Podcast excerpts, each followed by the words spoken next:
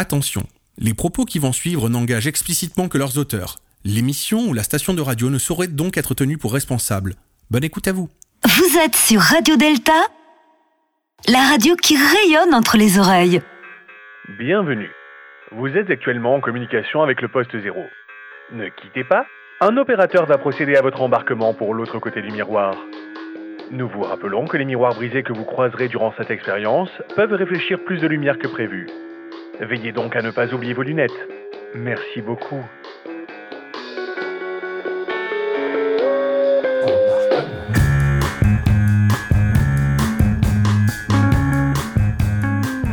Bienvenue à tous de l'autre côté du miroir. Ce soir encore, brisons les miroirs pour mieux les refléter depuis l'intérieur. Le sport est-il une guerre? Ne fait-on pas peser aux sportifs une forme de pression guerrière? Est-on vraiment pacifiste avec le sport? Ces questions font évidemment écho à notre actualité mondiale. Et je vous invite donc à prendre un chemin de traverse pour observer le monde par le reflet de l'intérieur des miroirs. Alors préparez-vous à voir les miroirs depuis l'autre côté. Vous êtes dans le poste zéro et la vérité n'existe que dans l'œil de celui qui écoute.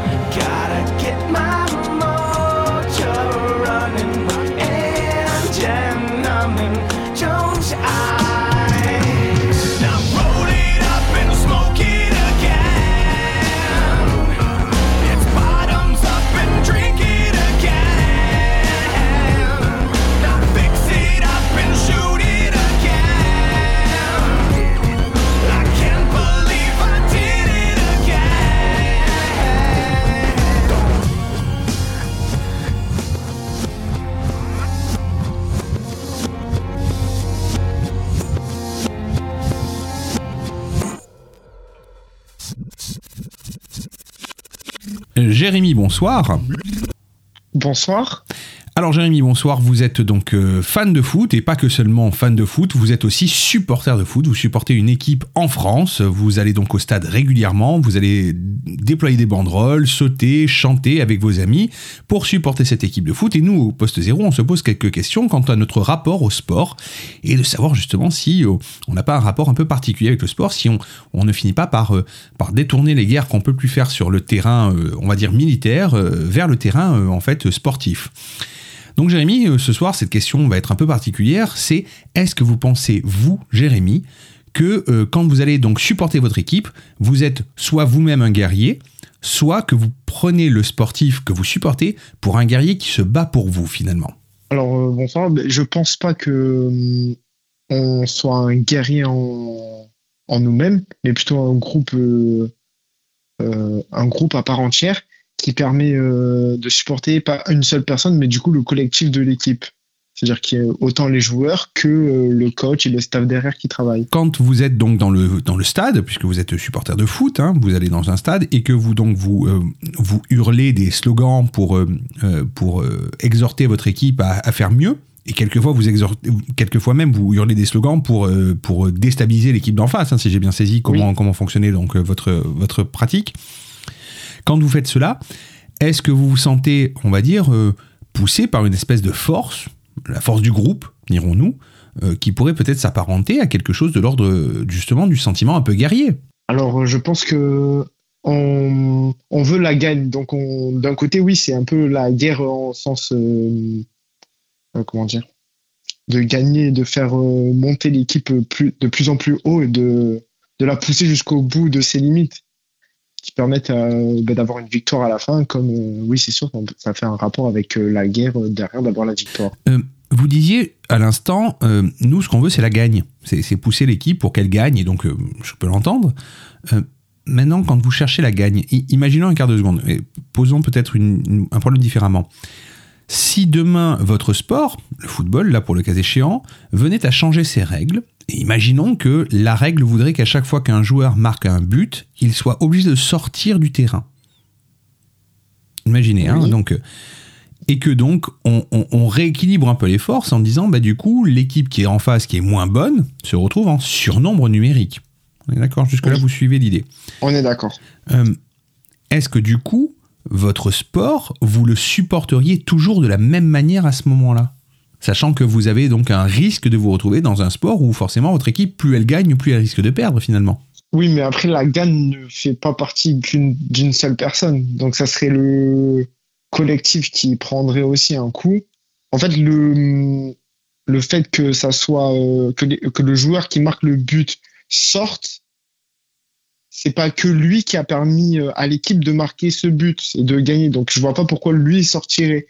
Mais après, oui, ça serait un, jeu différent et ça déséquilibrerait les matchs. euh, ça permettrait aux joueurs adverses de plus gagner euh, s'il faut après marquer plus de buts derrière. Vous êtes supporter donc de cette équipe, mais il n'y a pas que vous comme supporter, il y a d'autres types de supporters et on va parler peut-être d'une d'une frange particulière que dont, dont les dont les journaux ont souvent parlé, qui font peut-être trop souvent parler d'eux.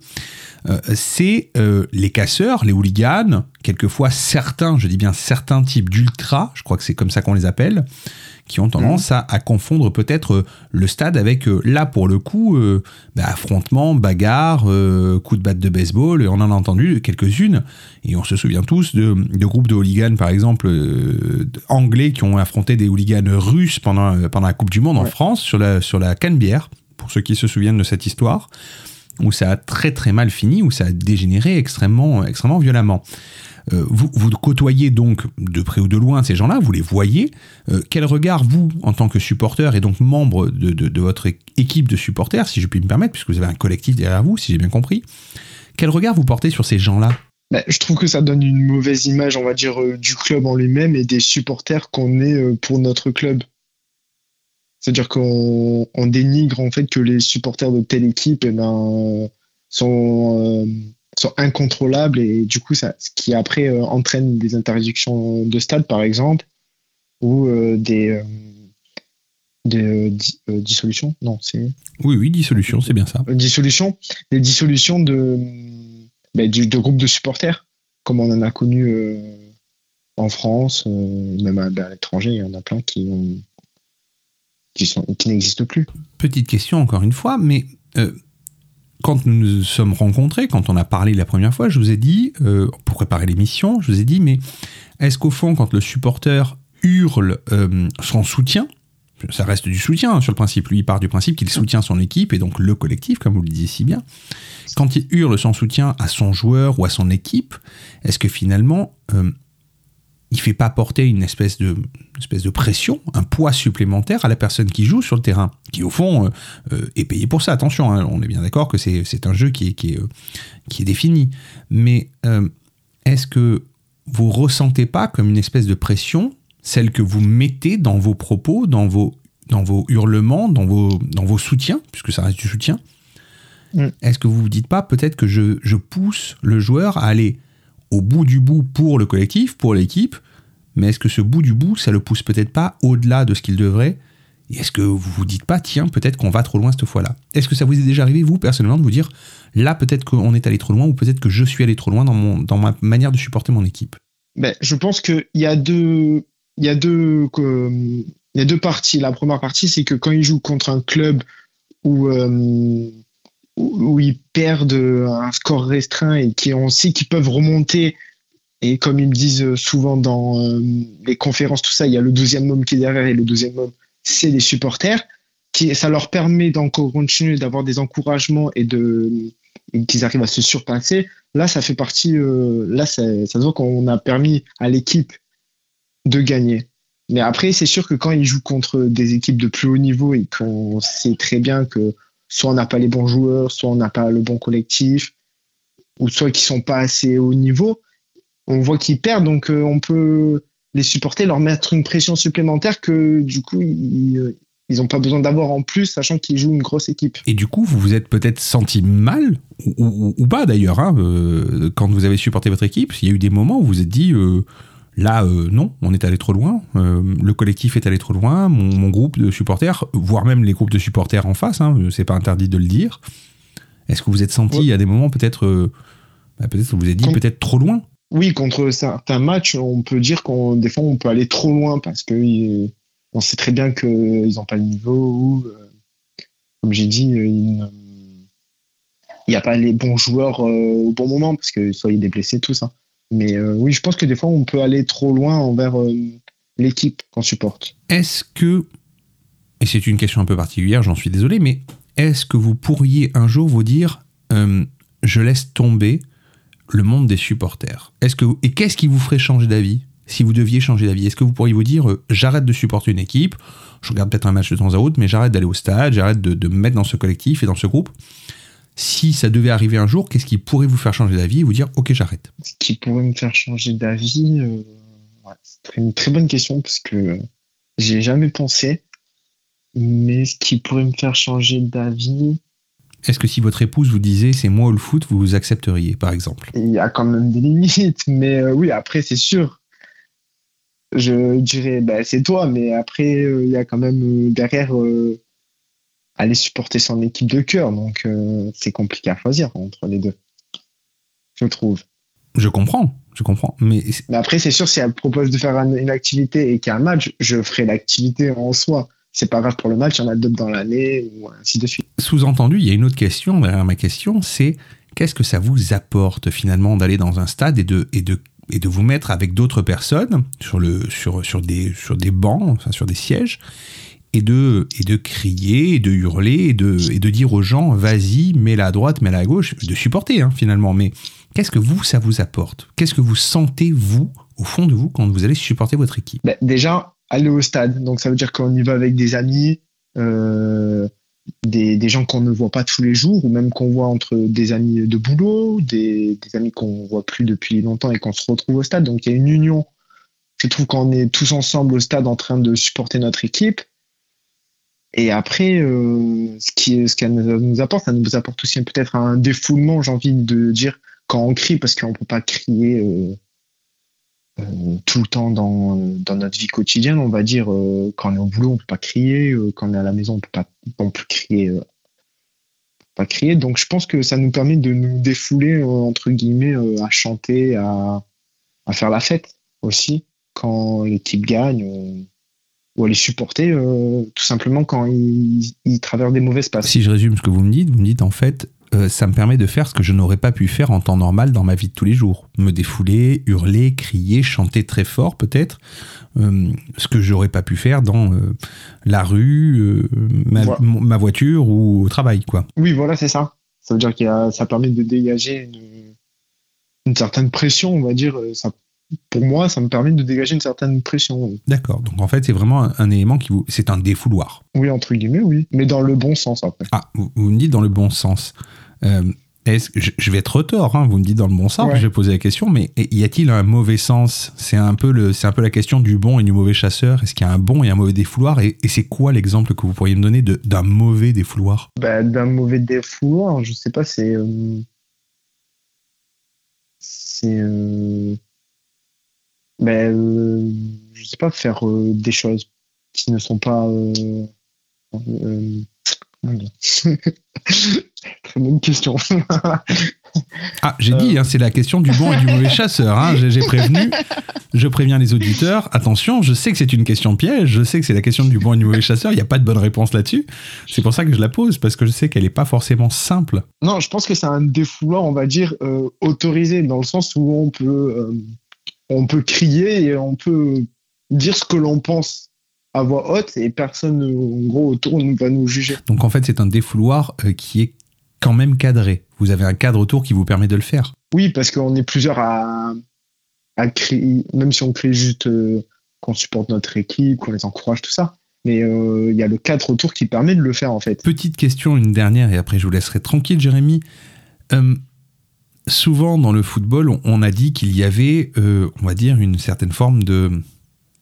euh, On a parlé tout à l'heure des hooligans, mais euh, il y a aussi, est-ce qu'il paraît, hein, je, ne suis pas un grand amateur de football, je connais de loin, je, n'ai jamais mis les pieds dans un stade pour dire vrai à mes auditeurs, je ne sais même pas à quoi ça ressemble.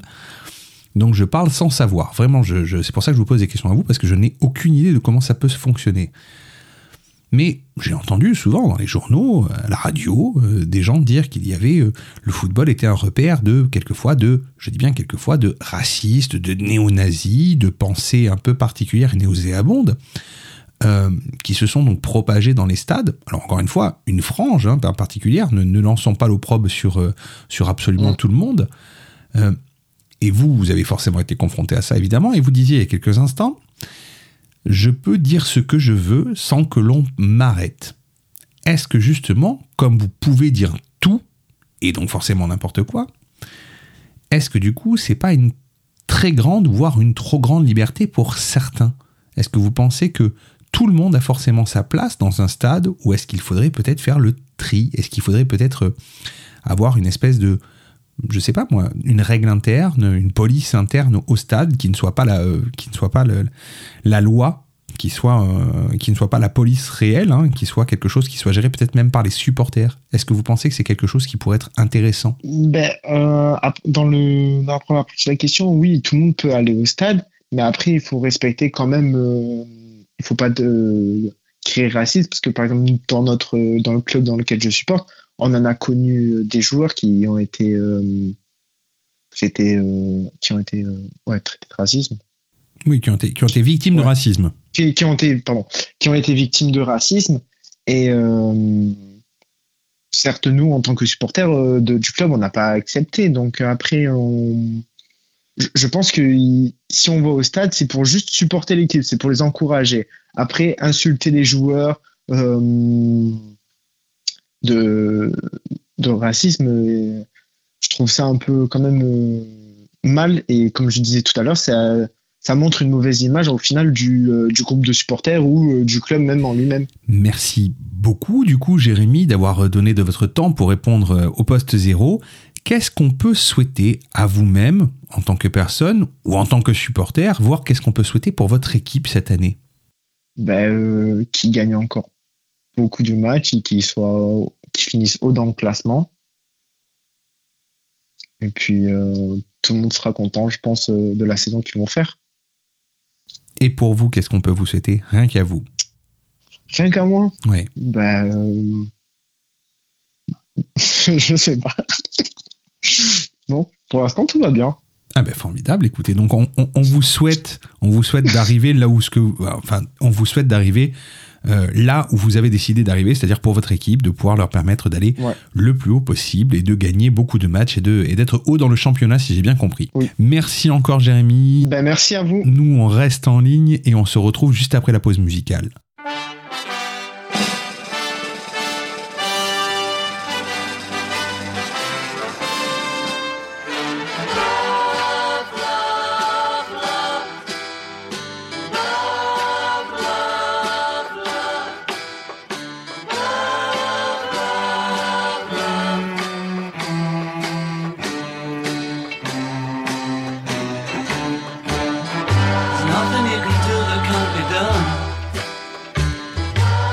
Nothing you can sing that can't be sung.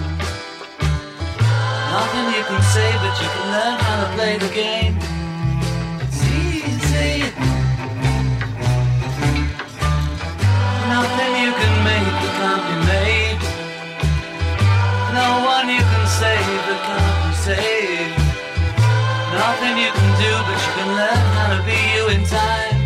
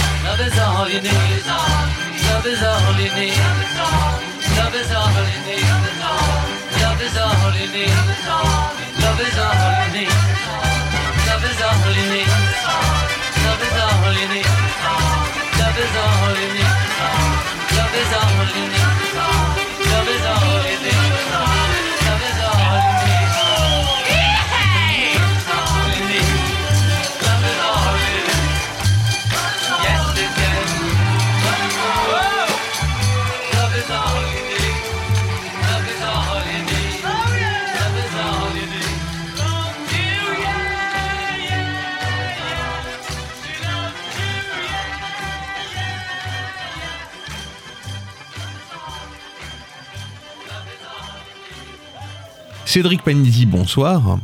Bonsoir. Alors, Cédric Panizzi, je vais faire un petit topo de qui vous êtes. Vous êtes coach de Muay Thai, préparateur mental à l'atelier Cotering Paris-Le Marais, champion d'Europe de Muay Thai professionnel, vice-champion de France professionnel, pratiquant de MMA et formateur de combattants de MMA pour la partie striking, striking, je ne sais pas comment on dit, combat debout, Striking, striking aux États-Unis. Donc, vous avez travaillé aux États-Unis. Vous êtes actuellement pratiquant de lucha libre, ancien combattant de... C'est livrer. Ah, lutte à livrer, excusez-moi. Voilà, Euh, brésilien. Voilà. Ancien combattant de catch, vous êtes aussi ancien responsable de la ligue PACA et dirigeant de club. Et vous m'avez précisé au moment où on a, pré- où on a préparé l'émission que vous aimiez la castagne, le grabuge, la bagarre, la baston, les fleurs et la poésie. Tout un programme. On aurait pu en rajouter, mais bon, ça c'est vraiment les. Oui, oui, connaissant un tout petit peu donc, Principaux. votre parcours, voilà, je, je- je sais que vous aimez aussi donc euh, Platon et Jean-Claude Van Damme. de- de Exactement. Voilà. Voilà. On prend toujours que les meilleurs. hein. Évidemment. Plus sérieusement, au poste zéro, on se pose des tas de questions. Et là, ce mois-ci, on se pose des questions concernant le sport et donc le rapport euh, au sport et à la guerre. Puisque finalement, on, on se demande si euh, les sportifs ne sont pas devenus euh, euh, les, les, les, ersatz, les, les remplaçants des, des guerres qu'on ne peut plus faire sur le terrain et qu'on ne peut plus aller mener euh, physiquement, euh, tambour battant, euh, sur, des, sur des grands terrains de, de guerre euh, comme on a pu connaître à l'époque napoléonienne, par exemple. Et, et donc, on se pose la question si, au fond, les sportifs ne sont pas devenus finalement cette espèce de d'étendard, de porte-drapeau de guerre qu'on ne peut plus euh, qu'on ne peut plus donner. Alors, vu que vous avez vous une pratique qui est quand même une pratique de combattant déjà, donc euh, Bien sûr. puisque vous avez le Muay Thai, la luta libre, le catch, euh, le, Et le MMA. et le MMA, donc c'est quand même des, des pratiques, euh, on va dire, qui sont euh, plutôt, plutôt vues comme des pratiques violentes. Est-ce que vous vous sentez finalement euh, peut-être investi de cette espèce de, de guerre passive qu'on viendrait vous mettre sur les épaules? Est-ce que, vous, est que vous ressentez ça déjà auprès de votre public et même auprès, on va dire, de, de l'opinion publique? C'est toujours compliqué. euh, d'abord, je vais répondre d'abord d'un point de vue personnel. C'est très compliqué parce qu'on a toujours affaire au regard des gens. Le regard des personnes qui, qui ne sont pas des connaisseurs, on va dire le public lambda, hein, euh, qui a toujours une vision euh, très faussée des sports de combat. Et euh, à titre personnel, moi, je n'ai pas du tout l'impression de mener une guerre.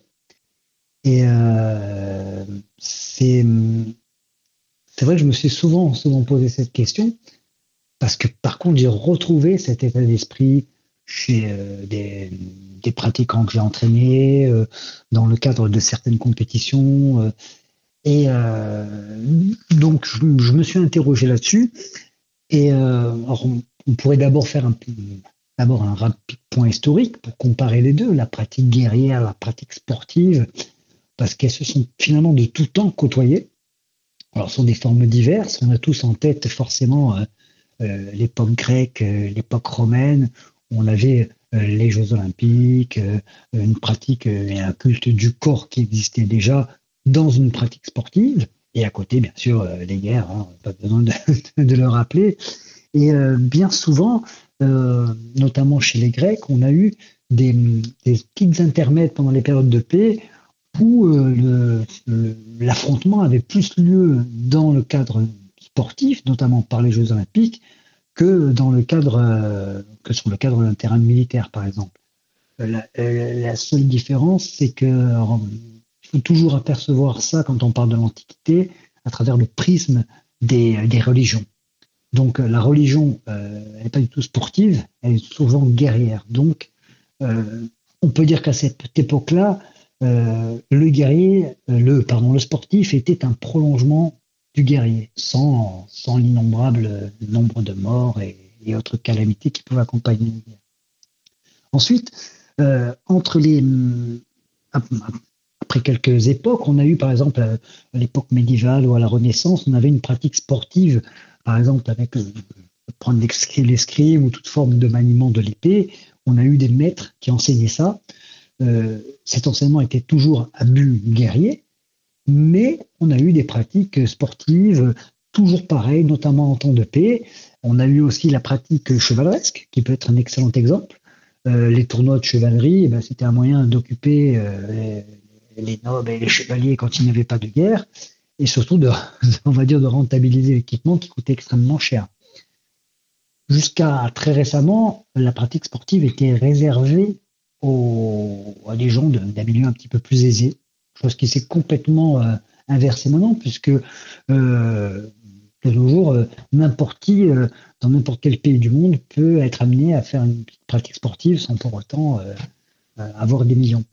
Mais avant, donc, la pratique de la guerre comme la pratique sportive était réservée à des gens de milieu un petit peu plus, un peu, plus aisés. Il y a un exemple qui est assez parlant de ces, parallèles qu'on peut faire entre les sports et, euh, et le militaire, c'est la boxe thaï justement, qui est à, la, base la boxe thaï, euh, c'est un art martial. C'est un art martial qui avait été créé euh, il y a plus de 500 ans, lors des, invasions cambodgiennes et Khmer, Khmer notamment en Thaïlande. Et donc, bon, on s'est mis à créer un art martial qui était un art martial purement guerrier. Le but du jeu, c'était, du jeu, si je peux dire, c'était de tuer l'adversaire, et puis c'est tout. Et puis, on a évolué vers une pratique sportive, parce que bah, la Thaïlande s'est pacifiée, euh, euh, il y a eu de moins en moins de, de guerres, et donc, on a gardé cette pratique, ces enseignements, et on s'est orienté vers des combats qui ont été de plus en plus codifiés, notamment au XXe siècle, avec l'apport du ring, des rangs, des catégories, euh, et la pratique qu'on peut connaître maintenant, qui est purement, purement sportive.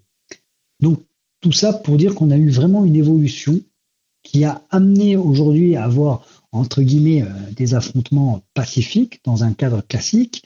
Et ça, on va le voir tout à l'heure parce que je, vais parler de différences et des points communs euh, entre ces deux entités.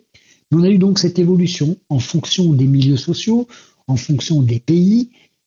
Les deux se sont toujours côtoyés, une pratique sportive, une pratique militaire, pour finalement, quelque part, se fondre euh, dans une époque beaucoup plus récente. Et c'est ce qu'on va voir maintenant avec les, grandes différences et les grands points communs qu'on pourrait trouver euh, dans, ces deux entités. Hum, je vais peut-être d'abord parler des différences, mais d'abord ce qui vraiment peut, vraiment pour laquelle on pourrait dire que euh, le sport ce n'est pas la guerre et euh, la guerre ce n'est pas le sport. En l'occurrence, c'est le sport de combat par exemple. Euh, La première des différences, c'est qu'on ne se tue pas déjà. Donc ça, c'est quand même euh, assez pratique, puisque bon, ben, la guerre, le, le but, c'est quand même euh, d'abord de tuer les ennemis pour arriver à conquérir un territoire, conquérir un drapeau, autre chose. euh, On le verra tout à l'heure.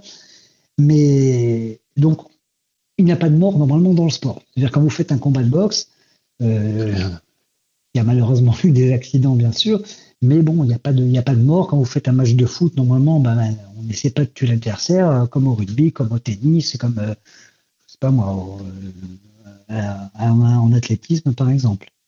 Une autre différence qu'on peut noter, c'est qu'il n'y a pas de règlement à la guerre. Je veux dire, dans un sport, euh, on, va suivre, des règles. On va avoir un arbitre qui va veiller à ce que les règles soient respectées. On se met volontairement dans un cadre. La guerre, c'est pas tout le temps le cas. hein. Euh, des fois, on va envahir un territoire et puis, euh, allons-y, on tue à qui mieux mieux, on utilise telle arme ou telle arme, chimique, pas chimique. Il n'y a pas vraiment de, règles. Il y a peut-être des codes tacites qui ont pu exister, mais qui ont la plupart du temps, euh, été complètement bafoués. Les autres différences qu'on peut noter, ce sont les conséquences. Donc, comme on le disait tout à l'heure, quand on, quand on perd par exemple un match de boxe, bah, on a perdu. Euh, bah, Ça, peut faire mal physiquement, euh, ça fait mal aussi mentalement, mais on perd pas un territoire, on se voit pas imposer des valeurs ou des lois qui ne nous correspondent pas. Le perdant n'a pas entre guillemets d'effet grave sur sa vie. Je veux dire, euh, quand vous êtes, quand une armée envahit un pays, elle impose ses lois, bon bah des gens sont faits prisonniers. Ça, ça n'arrive pas dans le sport. si vous perdez un match de rugby, heureusement, les 15 types en face vont pas finir à croupir en prison. Euh, le sport implique seulement ce que l'on choisit. C'est-à-dire que si je choisis des règles, si je choisis un sport, ça n'implique pas, pas, pas d'autre chose autour de ça. Alors qu'à la guerre, ben, vous pouvez impliquer votre famille indirectement, vous pouvez impliquer des, proches ou, ou toute autre chose. Ensuite, on a des points communs. Alors ça, on a beaucoup de choses à dire et c'est pour ça que euh, on a souvent une petite confusion maintenant qui se fait entre les sportifs modernes qui sont, euh, comme vous le disiez Mitch tout à l'heure, euh, et ben parfois un petit peu les nouveaux héros, les nouvelles armées. Les premiers points communs, ce sont déjà des valeurs qui sont assez communes. Des valeurs de courage, d'engagement, euh, d'abnégation. euh, euh, par exemple, je vous prends toujours l'exemple des, sports de combat, c'est ce que je connais le mieux, mais il faut faire beaucoup de sacrifices pour monter sur un ring, pour entrer dans une cage. Et donc tout ça implique d'avoir des certaines valeurs qui ressortent naturellement. Vous prenez n'importe quel réseau social sur lequel se trouvent des combattants et vous verrez euh, euh, des textes euh, qui mettent ça en avant. no pain, no gain. il faut être fort. on n'a pas de sacrifice. on n'a pas de résultat sans sacrifice. bah, C'est pareil pour la guerre. La ruse est là, la tactique est là, la stratégie est là. On parle beaucoup de stratégie, de tactique dans un combat, le gameplay avant de, de, de- d'entrer dans une cage. C'est pareil à la guerre. hein. Je veux dire, personne, ne va lancer une, armée d'invasion euh, comme ça en disant allez, on y va, on verra bien ce qui se passe. Et c'est pareil justement dans le sport. Quand vous avez une équipe de football, par exemple, il y a une formation à adopter qu'on va adapter en fonction de l'équipe adverse. Quand vous êtes au rugby, bah, vous courez pas bêtement avec le ballon en essayant de fracasser tous les types qui sont en face. Voilà. Donc cette notion de stratégie, elle est commune aux deux. Elle, est, se retrouve donc à la guerre et elle se retrouve aussi euh, dans, les sports de combat. Euh, D'autres points communs, on a des chefs. Alors ça, ça peut paraître assez, euh, bizarre. On a, a des chefs, on a des légendes, on a des figures qui se dégagent de ça. Euh, on a tous les grands chefs militaires que l'on peut connaître. Euh, on pourrait passer par, euh, par Charlemagne, par euh, bien sûr Napoléon pour les plus connus, euh, ou n'importe qui d'autre, des grands généraux. Et dans le sport, c'est pareil. On a des figures qui vont devenir complètement iconiques. Ça peut être euh, Zinedine Zidane, euh, ça peut être, euh, je sais pas, alors, on le trouve beaucoup dans le monde du foot, mais ça peut être dans le monde du rugby, avec, on se rappelle de, de la Chabalmania qu'il y avait eu. Voilà, on a des, des, personnes qui sortent comme ça, et puis on a des fois des, des combats qui deviennent historiques. Je pense notamment à Mohamed Ali avec George Foreman. On a eu ce combat incroyable et euh, qui était très politisé, qui devient une légende un petit peu des, des, des sports de combat. Le combat en lui-même, pas grand monde s'en rappelle. Euh, celui de Mohamed Ali contre Winston, tout ça. Mais euh, on se rappelle de tout ce qu'il y avait autour. Quelque part, les batailles, c'est un peu la même chose. On se souvient euh, quelquefois des batailles en elles-mêmes, quand c'est des exemples un peu comme Austerlitz, quoi. Mais on se rappelle surtout des conséquences qu'elles impliquent et de la manière dont elles restent gravées dans, dans les mémoires. C'est ce qui se passe donc aussi dans, dans, le, sport. Mais des fois aussi à plus petite échelle, quand je parlais des chefs notamment, euh, vous avez des fois certains entraîneurs qui peuvent marquer de leur empreinte eh ben, la vie de personnes qu'ils ont eues. Moi, pour ma part, j'ai eu quelquefois des, des jeunes qui arrivaient, euh, bon, euh, on va dire qu'ils n'avaient pas la vie la plus brillante qui soit, et le, sport les a aidés à trouver un idéal, à se remettre dans le droit chemin. Voilà, on a une figure de une figure paternelle qui peut des fois se retrouver chez les généraux, chez les grands militaires, mais aussi des fois chez des simples entraîneurs, chez des éducateurs sportifs. Vous parliez Euh, d'art martial juste avant. Je, je, je, je, coupe pas la parole, mais vous parliez d'art martial et, et c'est le mot martial, moi, qui d'un seul coup résonne. Parce que martial, c'est militaire, finalement. Exactement. Donc, euh, autant pour les sports de compétition de type euh, sport d'équipe, euh, comme le foot, le rugby, euh, on parle pas forcément d'art martial, mais on retrouve peut-être le côté équipe, on, on retrouve le côté peut-être un peu guerrier dans le sens, voilà, c'est une armée qui part en guerre avec des gens qui sont derrière et qui hurlent des, des, des, euh, des espèces de slogans hein, pour essayer de- de- d'encourager l'équipe. Là, pour les arts martiaux, donc les arts militaires, euh, qu'en est-il Puisque vous, m'avez donné quand même quelques éléments de comparaison. Et finalement, je me demande si euh, comparaison n'est pas raison dans cette histoire. En fait, euh, la finalité des deux n'est pas tout à fait la même. C'est assez ambigu. Par exemple, dans un art martial, la finalité est de mettre l'adversaire hors d'état de nuire de manière complète, c'est-à-dire dans toute son âme. Il n'y a pas de règles. On- Pour faire simple, le but, c'est le coup qui tue. Quand vous faites par exemple du karaté, vous devez être capable d'arrêter un adversaire avec un coup et de le tuer. Point. C'est pas la même philosophie dans les sports de combat. Même si le but c'est d'arrêter ou de mettre hors d'état de nuire l'adversaire, on cherche à le mettre hors d'état de nuire dans un cadre précis, en suivant des règles. Même si on le met KO, on est arrivé là par un petit cheminement, par des enchaînements, en cherchant ses erreurs, stratégiquement, ça, ça rejoint le côté martial. Mais l'adversaire n'est pas fini pour autant. Il va se relever, et il va prendre la décision, il va dire bon, bah, j'ai perdu, euh, pire, vous allez boire un coup avec après, chose qui n'arrive pas dans l'art martial. Et elle est là toute la différence. C'est que le côté art martial, l'évolution de l'art martial, c'est le sport de combat. Mais cette évolution, n'a pas, comme on dit, n'a pas occulté complètement le côté martial. Le côté martial va continuer à exister. C'est comme si vous aviez une branche d'évolution qui s'est détachée à un moment donné de, des arts martiaux et qui a dit nous, on va créer un cadre. En gros, on va faire semblant de faire un art martial régulé pour éviter euh, de tuer tout le monde à chaque entraînement. Euh, je vous donne un exemple de complètement fou, mais si vous testez les coups de pied dans les parties génitales euh, dans un art martial et que vous faites ça en entraînement, vous n'allez pas avoir beaucoup de monde à la fin de l'entraînement. Oui, ce- Donc- ce qui ce qui serait pas forcément euh, la meilleure des choses effectivement pour euh, pour au moins le business qui est derrière. C'est- Exactement. Vous risquez pas d'avoir c'est beaucoup de beaucoup hein. d'élèves. Ce serait très certainement efficace, mais vous auriez pas beaucoup d'élèves et donc pas forcément vous ne gagnerez pas votre vie. Oui, et puis c'est sûr qu'il n'y aurait pas énormément de gens qui souhaiteraient essayer ou faire un cours d'essai ou des choses comme ça. Il y a juste, hum, il autre chose qu'on peut, voir aussi là-dedans, c'est que le, vaincu, entre guillemets, dans une guerre, euh, comme sur un ring, est contraint d'accepter ou de reconnaître sa défaite. C'est-à-dire que même s'il ne la reconnaît pas, les, conséquences font que bah, a perdu. On a déjà vu plusieurs fois des boxeurs se faire voler, notamment euh, aux Jeux Olympiques. On a vu des fois des matchs de foot avec des décisions d'ar- arbitrales complètement folles. Mais le résultat, et ce qu'on retient, c'est la fin. C'est-à-dire que bah, l'équipe, il y a une équipe qui gagne, une équipe qui perd, ou un boxeur qui gagne, un boxeur qui perd.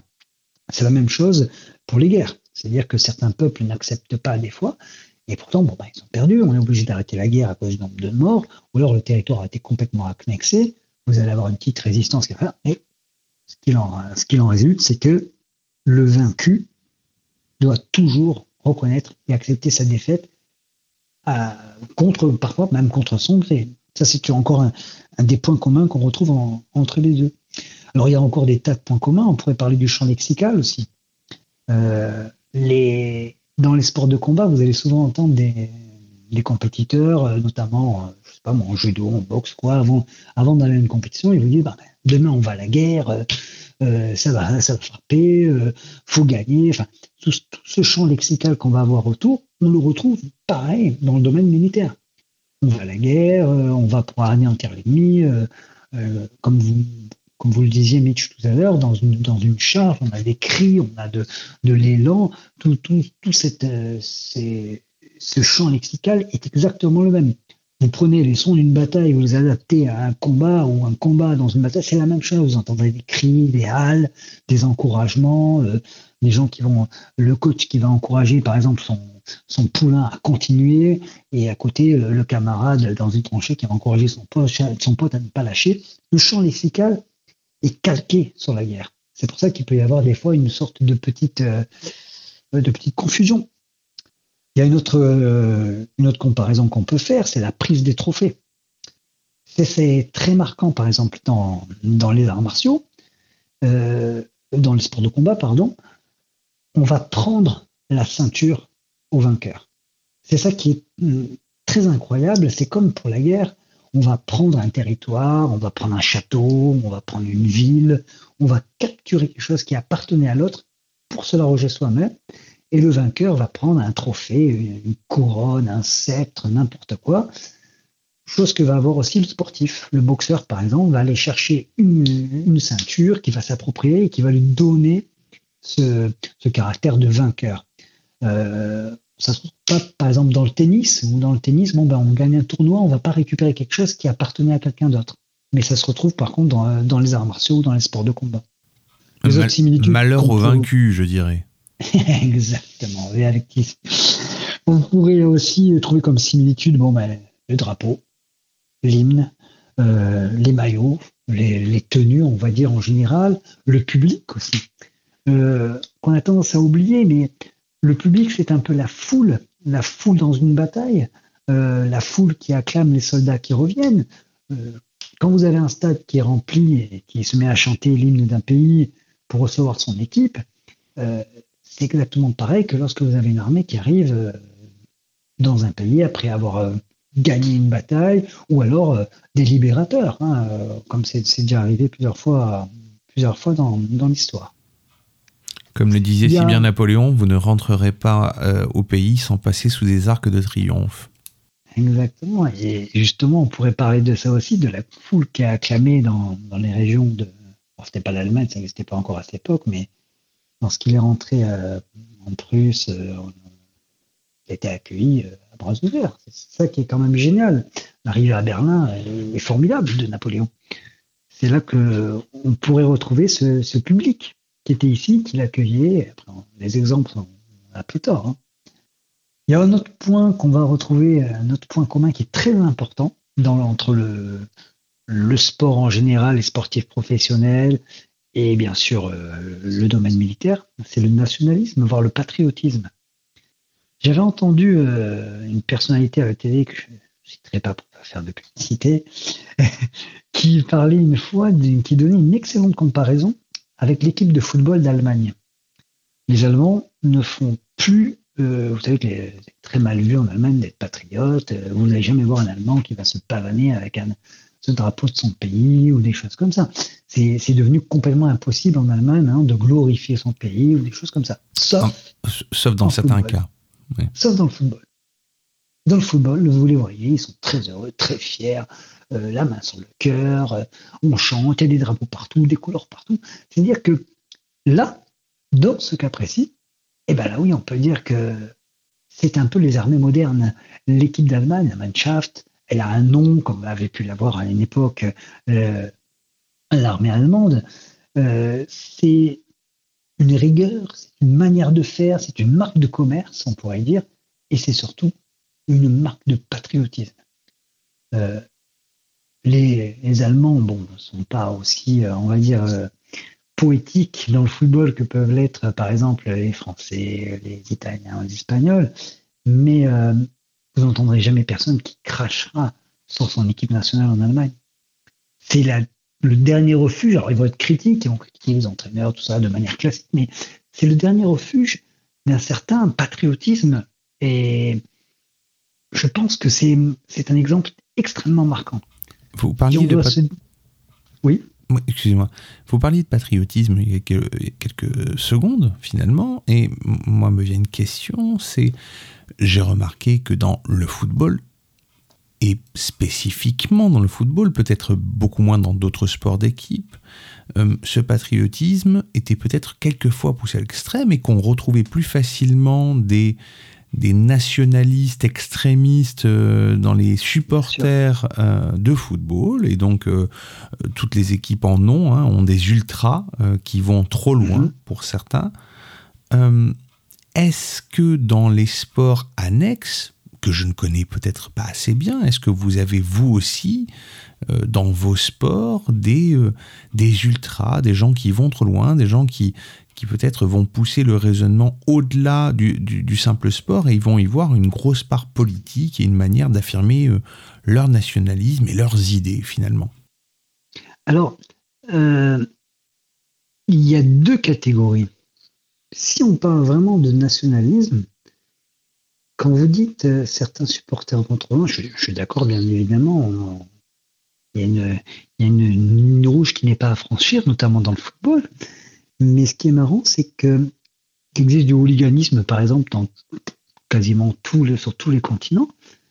Mais euh, c'est différent quand il s'agit, par exemple, de l'Angleterre, de l'Italie. C'est-à-dire qu'on peut soutenir son pays en étant un supporter tout à fait normal. Et à l'inverse, on peut être un hooligan qui s'en fout complètement de son pays. Euh, L'exemple de l'Allemagne, c'est l'inverse. Parce que c'est une lutte politique. Parce que là, on parle justement de patriotisme. Et euh, le patriotisme par rapport à une équipe est toujours lié à son histoire. On l'a vu là par exemple pour euh, les Jeux Olympiques avec euh, l'équipe russe qui n'était pas une équipe russe, enfin officiellement. Et c'est lié encore à une histoire. C'est lié à des, à des entrefaits politiques et autres. Mais la deuxième différence, c'est que vous parliez d'idées. Et là, dans les sports, comme vous dites, autres que le football, on peut ne pas parler patriotisme et défendre des idées. Et l'exemple le plus criant, bah, c'était ce dont on parlait tout à l'heure, Mohamed Ali. Mohamed Ali qui a qui était très très loin dans la lutte politique, qui euh, a vraiment mêlé le combat politique grâce à sa notoriété à la pratique de la boxe. Pour lui, c'était euh, pas seulement un combat pour gagner un titre, pas seulement un combat sportif, c'était surtout un combat d'idées. Mais il n'y avait rien de patriotique là-dedans. C'est-à-dire que que l'on soit pour euh, ou contre ce que disait euh, Mohamed Ali, que lui-même d'ailleurs avançait ses arguments, il n'en restait pas moins un Américain. Il n'a jamais remis ça en cause. Ce qu'il a remis en cause, c'était bon, une certaine politique, une certaine, euh, on va dire, ce qui était fait à, l'égard de la population noire à cette époque-là, le combat aussi avec, euh, avec sa conversion à l'islam aussi, mais il n'y a jamais eu de problème euh, de patriotisme. Pour en revenir juste deux secondes sur le patriotisme, quand on prend par exemple euh, les équipes américaines, euh, pour regarder un match de n'importe quel sport impliquant une, équipe américaine, si vous êtes dans un bar ou quoi, vous rentrez, vous commencez à chanter l'hymne, tout le monde va vous suivre.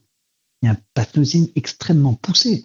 Les, les passerelles entre le sport et le domaine militaire, alors là, sont vraiment fréquentes. Un exemple très criant, c'est le monde du catch, où vous avez les catcheurs qui vont des fois sur les, dans les zones d'occupation euh, en Irak, tout ça, l'occupation militaire, je parle, hein, pas, d'occupation politique, et ils vont faire des spectacles pour aider l'armée. Voilà, le sport est très très impliqué, euh, très imbriqué, pardon, dans le patriotisme et dans le domaine militaire. Chose qui n'arriverait absolument, absolument pas, par exemple, euh, avec euh, en Allemagne, par exemple, quoi, pour, euh, pour citer ça. Euh, je voulais en- maintenant à présent continuer sur euh, ce qu'on pourrait voir comme étant le, sport vu au XXIe siècle. Et plus précisément le sport exactement euh, aujourd'hui. Quand on parle d'un domaine militaire et d'un domaine sportif, pour nous, pour notre, moi je suis né en, en 82, donc euh, je, je suis assez, je veux dire assez jeune, je vais me vanter un peu, mais euh, nous sommes une, génération qui heureusement n'a pas connu de guerre sur son territoire. Je veux dire, la France est en paix depuis euh, maintenant assez longtemps sur son territoire. Donc pour nous, la guerre, c'est heureusement, tant mieux, c'est quelque chose qui nous paraît assez éloigné. Et euh, d'autant plus avec ce qu'avait fait le président Chirac, l'interdiction, enfin l'abolition, du service militaire. De nos jours, vous avez beaucoup de, de jeunes qui cherchent par le sport, par l'épreuve physique, par l'épreuve sportive, par le fait de se mettre au défi, qui cherchent un moyen de devenir des hommes. Dans beaucoup de sociétés, ça existe euh, dans des peuplades euh, indigènes, euh, ça existe euh, dans d'autres, à d'autres époques, dans d'autres temps, vous avez toujours des rituels de passage. Le rituel de passage de l'adolescent à l'adulte. Et jusqu'à, on va dire donc jusqu'à jusqu'à Jacques Chirac, c'était le service militaire. Vous deveniez un homme quand vous avez fait votre service militaire. Ou quand vous avez atteigné l'âge du service militaire pour les gens qui ont été exemptés ou quoi. Ça n'existe plus. Et du coup, on assiste à euh, une espèce de compilation euh, de, sports extrêmes ou de pratiques extrêmes dans n'importe quel sport, dans tout et n'importe quoi, pour essayer de se valoriser, pour essayer de dépasser des limites, et quelque part, j'en je suis persuadé, pour se prouver à soi-même, ça y est, on est devenu un homme. On veut dire aujourd'hui, si vous n'êtes pas, euh, si pas un père, si vous n'êtes pas une, si vous n'êtes pas une famille ou autre chose, il est très difficile de savoir où on en est exactement dans sa vie quand on n'a plus ce rituel de passage. Et euh, c'est pour ça qu'on assiste à des tas, des tas. Maintenant, c'est vraiment, euh, vous avez des courses dans la boue, les gens sont à se traîner dans la boue, à faire, euh, à s'entraîner à fond pendant une semaine pour à tout prix faire un combat de boxe ou n'importe quoi. J'ai d'ailleurs moi des tas de personnes qui viennent parce qu'ils ont envie de tenter l'expérience du combat, comme si on parlait d'un saut élastique. Et euh, ça me, moi perso, je suis complètement contre. En général, je, les mets en garde parce que euh, il faut pas croire que le combat en boxe c'est quelque chose d'anodin. Ce n'est pas du tout la boxe, ce n'est pas du tout un sport dangereux. On peut le pratiquer euh, en toute sérénité, mais la compétition c'est autre chose. Et même s'il existe plusieurs étapes dans la compétition, faire un combat au chaos, un combat classique, ça implique des risques. Et euh, donc on a cette espèce de course maintenant euh, euh, pour se prouver quelque chose parce que le domaine militaire n'est plus là. Parce que le domaine militaire est devenu professionnel, il n'est plus dans la vie de tout le monde, comme il a pu l'être à une époque. quoi que vous fassiez, c'était pareil, par exemple, sur l'Empire romain. hein. vous allez faire votre service militaire, ben, il y avait un moment, il fallait partir de la maison, prendre son barda, puis hop, on allait tenir un fusil, se lever à 7 heures du matin, lever le drapeau et autre chose.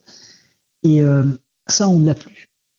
Et ben, le relais qui a été pris là-dedans, c'est le sport, et notamment les sports de combat. Et euh, je pense que c'est, c'est- ça va être un peu ambigu ce que je vais dire, mais c'est à la fois bien et à la fois dommage. C'est à la fois dommage parce que, eh ben, faire un sport, se mettre dans un cadre, ce n'est pas la vie réelle. C'est, euh, il faut être conscient que oui, c'est du sacrifice. Oui, dans tout ça, pour, pour tout ce que ça implique, pour les valeurs, tout ce qu'on a dit tout à l'heure, c'est une bonne chose. C'est une bonne chose de vouloir se prouver quelque chose par un sport. Mais à l'inverse, il faut pas se mentir à soi-même. Quand on part à la guerre, quand on veut être euh, un militaire ou quoi que ce soit, quand on va avoir une implication militaire, il y a parfois un retour qui est impossible. Alors que quand on s'engage dans un sport, alors, mets à part bien sûr les, accidents, ça, ça, on n'est jamais à l'abri, mais quand on s'engage dans un sport, on est toujours, euh, on est tranquille. Si demain je me prouvais que je suis un bonhomme, que je veux faire un, un combat de boxe, bah, je vais m'entraîner. Je vais m'entraîner. Si je tombe pas sur un entraîneur débile, il va pas me faire monter euh, au bout d'une semaine sur un ring. Si je m'entraîne correctement, sérieusement, je pourrais monter sur le ring. Mais je risquerai pas ma vie. Oui, il y a des risques, mais comme je disais tout à l'heure, il y a des étapes. Et en passant les étapes, je pourrais y arriver. C'est à la portée de tout le monde. Partir à la guerre, tenir un fusil, euh, se considérer euh, comme une armée ou autre chose, ce n'est pas à la portée de tout le monde. Donc, euh, pour moi, pour conclure, je, je suis assez partagé. Il y a tellement de similitudes entre tous les sportifs professionnels qui sont aujourd'hui. Quand on a un drapeau sur le dos, quand on porte une équipe, euh, notamment une équipe nationale, on se sent investi dans un combat. Surtout quand on est opposé à, à une autre équipe qui a, le, le même soutien, qui a un soutien très fort. Vous regardez des matchs de football amateur, des fois, vous voyez par exemple des stades qui sont vides. Bon, l'équipe joue, ils ont envie de gagner, mais il n'y a, pas de- a pas de frisson derrière. Euh, personne ne va aller euh, passer une heure et demie dans un stade pour soutenir une équipe de quartier. Bon, c'est triste, hein, mais je veux dire, à part des petits supporters locaux, vous n'aurez pas, vous n'avez pas déplacé 10 000 personnes. C'est complètement l'inverse quand vous avez une Coupe du Monde. Des gens qui ne connaissent rien au football vont aller voir les matchs. Certains, bon, ça sera l'excuse de la bière ou de la pizza, mais, mais pour d'autres, c'est un, un combat politique qui se gagne. C'est euh, ah bah j'aime pas, tiens, euh, je veux dire n'importe quoi, j'aime pas ouais, les Belges, euh, les Portugais, on a perdu contre on a gagné. C'est de suite un nationalisme qui est exacerbé. On va se mettre derrière ces joueurs et se dire c'est par eux que je vais euh, réussir entre guillemets à gagner entre de grands guillemets une petite guerre face à tel ou tel pays. Quand vous allez voir un, combat de boxe ou un combat de catch, le catch c'est très bien aussi comme exemple. On se met derrière un personnage ou, une ou un combattant avec toutes les valeurs qui vont avec. Vous avez euh, euh, le combattant très connu Conor McGregor qui a à un moment donné affronté un autre combattant qui s'appelle j'ai un trou, ça va revenir, Khabib, voilà, Khabib Nurmagomedov. Et c'est terrible parce qu'on a deux, deux, deux visions du sport qui s'opposent. Une très humble, empreinte de beaucoup de religieux, une très bling-bling, euh, euh, portée sur l'argent, la réussite. Et euh, le public est complètement exacerbé. Derrière les deux, c'est une, une véritable guerre qui s'opère, hein, une guerre des valeurs. Et je trouve que ça très très intéressant. C'est très beau à voir. On retrouve ça de partout dans le sport. Donc, est-ce que euh, les, euh, les sportifs sont un peu les armées modernes? Je vais vous dire oui, c'est les armées modernes soft. C'est-à-dire que tant qu'on n'a pas envie de se faire la guerre, on peut rester derrière ça. Et au moment où on passera le cap, où on franchit le Rubicon, là, il n'y a plus de jeu, là, il n'y a plus de sport. Là, ça devient du sérieux. Vous venez de me dire, euh, à, même pas à demi-mot, mais clairement, que finalement le sportif, c'est un peu, euh, c'est un peu l'armée moderne finalement. C'est ce que vous venez de me dire. C'est l'armée moderne, comme je vous dis, soft. Soft, effectivement. Et Pour jouer, c'est l'armée moderne d'entraînement. Oui, c'est une armée d'entraînement. vous avez évoqué euh, il y a quelques minutes le fait que euh, on n'avait plus certains rituels de passage qui étaient par exemple l'armée et que donc euh, on avait tendance à peut-être projeter des expériences euh, peut-être euh, personnelles, ces expériences qu'on ne peut plus faire dans le cadre de ces passages initiatiques, de ces armées, de ces choses qu'il y avait auparavant, en allant ben, euh, tenter euh, euh, le combat, des choses comme ça. Vous avez dit que des gens se présentaient chez vous en disant je veux essayer, je veux l'expérience du combat, je veux prendre des coups finalement parce que j'en ai besoin. On recherche le frisson. Voilà, chercher le frisson. Et vous avez aussi des gens, euh, alors ça c'est moins sportif, mais euh, dans toutes les pratiques extrêmes, les gens vont chercher à faire, euh, euh, par exemple, des treks en montagne en se faisant abandonner deux jours, où ils doivent résister pendant deux... Tout ça, c'est des choses que ne faisaient pas les gens avant lorsqu'il y avait le service militaire ou lorsqu'il y avait la guerre, tout simplement. Personne n'allait s'amuser à jouer à la guerre quand il devait peut-être y aller un an ou deux ans après. Mais comme ça a disparu de nos jours, dans nos sociétés, et je vous le dis encore euh, bien heureusement, hein, ben certaines personnes se sentent ce, désir de, frisson ou de se prouver des choses à eux-mêmes parce qu'ils n'ont pas suffisamment de peut-être de, valeurs équilibrées ou quoi, je ne sais pas. Et ça, les- le sport l'apporte. Le sport vous apporte la discipline, euh, tous les points communs dont on parlait tout à l'heure. Hein. Euh, vous apporte la discipline, il vous apporte une rigueur dans la vie, quelque chose de tout simple. Moi, je vois par exemple pour la, la boxe taille, ben, le régime. Souvent, devoir se mettre à la diète, perdre, perdre du poids, euh, faire attention à son repas, se discipliner pour ne plus boire de l'alcool, pour ne plus faire de sorties, pour certains pour plus baiser. Mais euh, toutes ces choses-là, ben, il y a tout le sport qui peut vous l'apporter maintenant. À mon avis, ça reste quand même illusoire de baser euh, toute sa réussite là-dessus, mais il y a des gens qui en ont besoin. Donc, ben, ces gens-là, ben, très bien, très bien s'ils trouvent leur plaisir là-dedans, s'ils trouvent leur plaisir, euh, euh, s'ils arrivent à, on va dire, se sublimer là-dedans, à se, persuader qu'ils sont des hommes grâce à ça, ben, c'est parfait. Et, mais bon, c'est, on est encore éloigné du frisson total que peut être la balle qui va siffler au-dessus de votre tête, euh, pour l'exemple le plus trivial. Donc, vous, vous disiez donc tout ça. Et moi, ma question serait la suivante. Est-ce que vous avez refusé déjà des gens dans votre, euh, dans votre carrière, que ce soit des, gens entraînés ou des, ou des élèves, qui, dès le départ, vous les avez pas sentis, vous avez dit non, toi, je pense que tu vas aller trop loin, ou je pense que tu es pas là pour les bonnes raisons? Est-ce que vous en avez déjà refusé? En fait, les raisons, elles sont toutes valables. Parce que euh, avoir quelqu'un qui vient n'est pas pour les bonnes raisons, ça voudrait dire quelqu'un qui veut juste apprendre à, à se castagner et qui a envie d'aller euh, fracasser tout le monde dehors. Ce genre de personnes-là, oui, j'en ai eu, mais bon, ça dure un ou deux cours et puis on les voit plus, ils s'éliminent d'eux-mêmes à cause justement de la rigueur qu'il faut avoir pour être euh, un sportif sérieux. Mais non, refuser.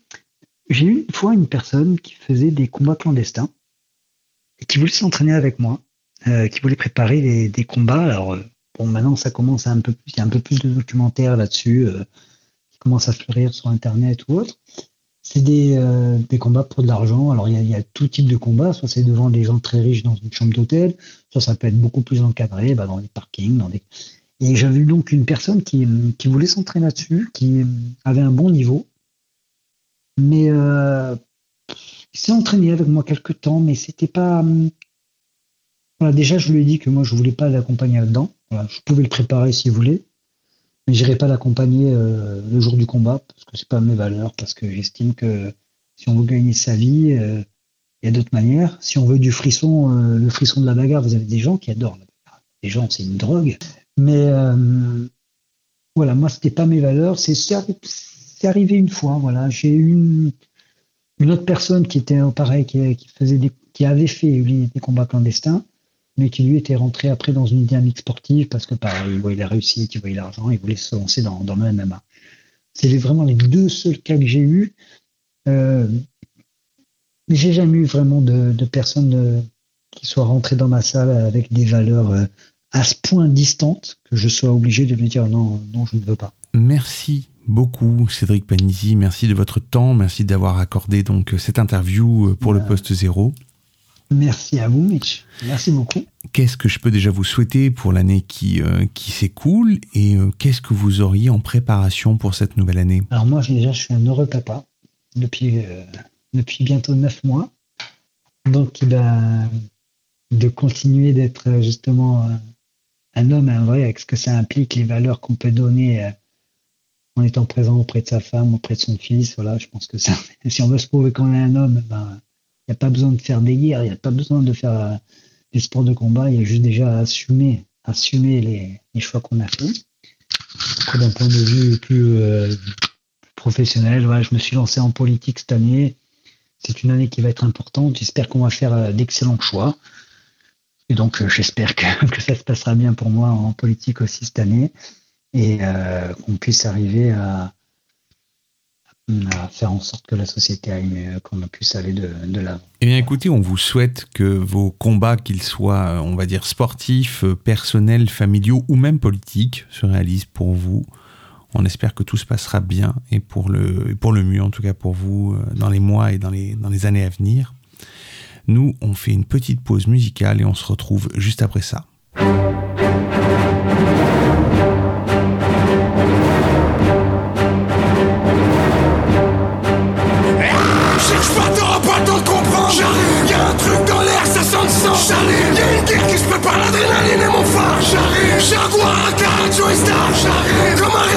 Sans conscience donc sans peur. J'arrive, j'ai l'instinct d'un tueur. Je suis un avion à réaction extrême. Adversaire ou ennemi, c'est la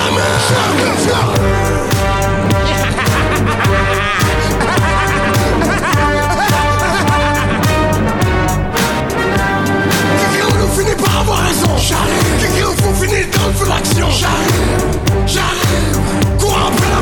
J'ai le mort. J'arrive. Et c'est jamais fini. J'arrive. La prédation est ma science. J'en ai l'air tous mes sens.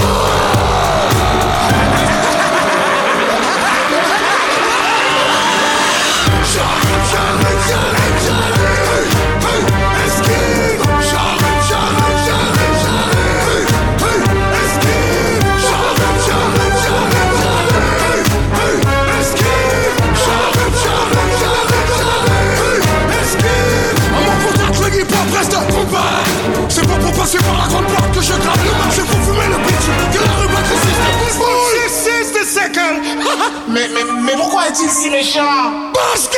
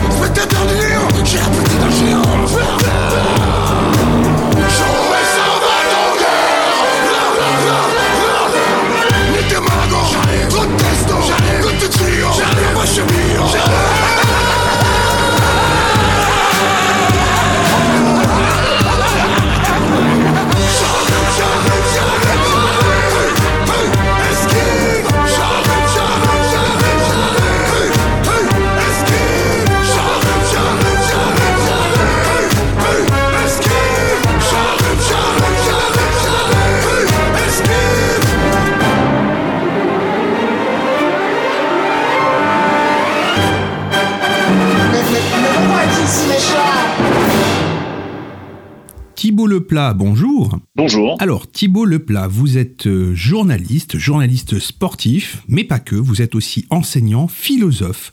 Vous enseignez à Sciences Po, Sciences Po Menton, pour dire vrai, et euh, vous avez écrit euh, des livres sur le football, dont un, dont un, dont un livre qui s'appelle La magie du football pour une philosophie du beau jeu. C'est donc aux philosophes que je m'adresse aujourd'hui, et aussi aux chroniqueurs sur RMC Sport, hein, ne l'oublions pas. Euh, parce que nous, on se pose des questions concernant le sport, justement, aujourd'hui. Alors, la question principale, c'est le sport est-il la guerre? Alors, c'est vrai que c'est une question un peu particulière. On pourrait se dire oui, non, peut-être. On pourrait peut-être trancher de manière un peu, un peu claire sur le sujet, mais le philosophe que vous êtes a peut-être une, idée peut-être plus précise sur cette question-là. C'est aussi pour ça qu'on vient vous voir. Donc, pour vous, déjà, Thibault Leplat, est-ce que le sport, c'est une forme de guerre? Est-ce que le sport est, c'est la guerre par d'autres moyens, si je puis dire? Si je peux me permettre de reformuler la question, peut-être? Euh, disons que, pour certains euh, chercheurs, certains sociologues célèbres, comme Norbert Elias par exemple, euh, le sport appartient au processus de civilisation des mœurs, c'est-à-dire la manière dont on va transformer les pulsions de mort, les pulsions violentes, on- de la manière dont on va les euphémiser, comme dit Norbert Elias, c'est-à-dire qu'on va les transformer en quelque chose de plus faible euh, et on va les transformer en, en, en règles du jeu. On va, on va garder la structure d'affrontement, l'agone, l'agone grecque, c'est-à-dire le combat, euh, dont on va changer la forme et dont on va réduire euh, la violence. Et cette violence va être transformée en règle du jeu. Euh, et sur, de ce point de vue-là, il y a une continuité entre, entre la guerre et le sport. Euh, le sport jouerait en quelque sorte euh, jouerait à la guerre sans euh, les conséquences néfastes, dramatiques que peut avoir un conflit.